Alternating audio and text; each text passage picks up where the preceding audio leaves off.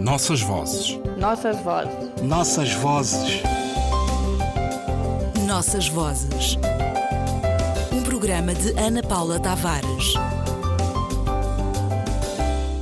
Em 1789, no primeiro dicionário monolingue do idioma português, António Moraes e Silva já identificava várias palavras de origem africana, como batucar, cafuné, malungo, de uso corrente entre os brasileiros.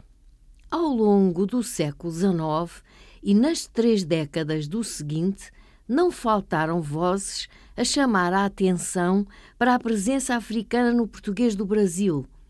Mas, mesmo num estudo mais penetrante como o de António Joaquim Macedo Soares, sobre algumas palavras africanas introduzidas no português que se fala no Brasil, estampada em 1880 na Revista Brasileira, essa participação era considerada ainda menor que a do tupi e de outras línguas ameríndias. Embora Macedo Soares visse com interesse quase afetuoso o contributo africano, é ainda pequeno o espaço que lhe é reservado no seu Dicionário Brasileiro da Língua Portuguesa, elucidário etimológico crítico das palavras e frases que, originárias do Brasil ou aqui populares, se não encontram nos dicionários da língua portuguesa ou neles vêm com forma ou significação diferente publicado em 1889, até o verbete candeeiro. Este importante dicionário foi completado com base no amplo material recolhido por aquele pesquisador, por Julião Rangel de Macedo Soares, que o pôs na estampa somente em 1954. A situação começara a mudar em 1933 com o aparecimento de O Elemento Afro-Negro na Língua Portuguesa de Jacques Raimundo e principalmente o aparecimento deste livro, A Influência Africana no Português do Brasil. O autor, Renato Mendonça, era um rapaz de 21 anos que tinha como único título e o pôs sob seu nome na capa e folha de rosto da primeira edição o de bacharel em Ciências e Letras pelo Pedro II. Renato Mendonça arrolava cerca de 350 palavras de proveniência africana que se haviam infiltrado no português do Brasil. Um número consideravelmente superior às 47 que Antenor Nascentes identificara como tais, no seu Dicionário Etimológico da Língua Portuguesa, que saíra uns anos antes.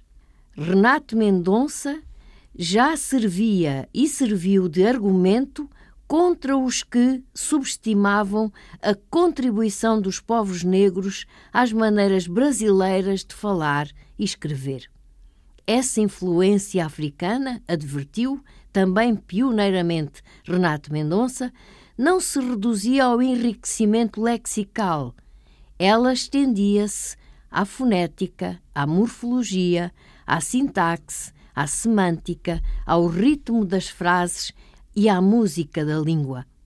O rapaz, de 21 anos, era ousado e, entre as várias propostas novas e sedutoras que se sucedem em seu livro, sustenta, antecipando o que hoje se reconhece, que o contributo do Quimbundo fora muito mais importante do que o do Iorubá na conformação do português do Brasil. Alberto da Costa e Silva, apresentação de A Influência Africana no Português do Brasil.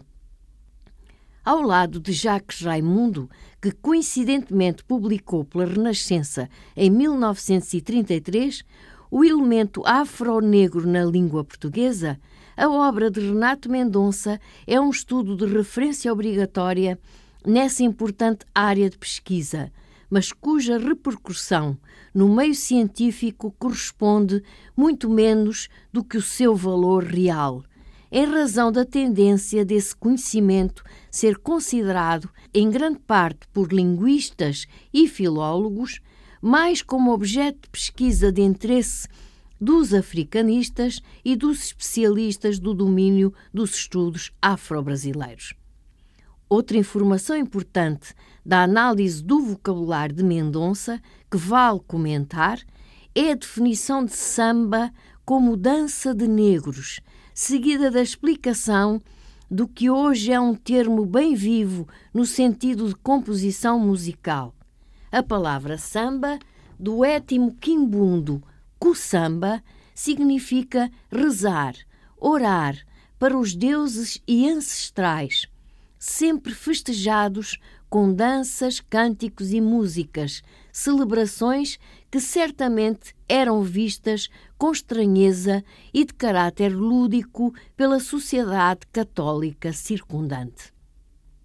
Contagiado pela cadência rítmica e gestual da dança, o que antes era dança de negros foi esvaziado do seu conteúdo religioso original e o samba-oração negro-africano foi apropriado na categoria de género musical dançante para se tornar mundialmente reconhecida como a mais autêntica e representativa expressão da musicalidade brasileira, diz a especialista Ieda Pessoa de Castro.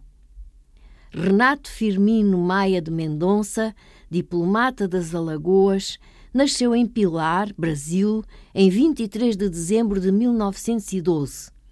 Publicou em 1936 O Português do Brasil, Origens, Evolução, Tendências, premiado pela Academia Brasileira de Letras.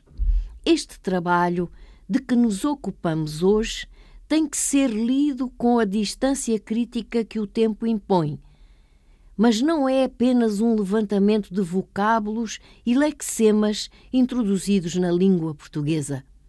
Trata-se de uma história dos modos de falar português que surgiram no Brasil e da permanente presença africana na história daquele país. Nossas vozes. Nossas vozes. Nossas vozes.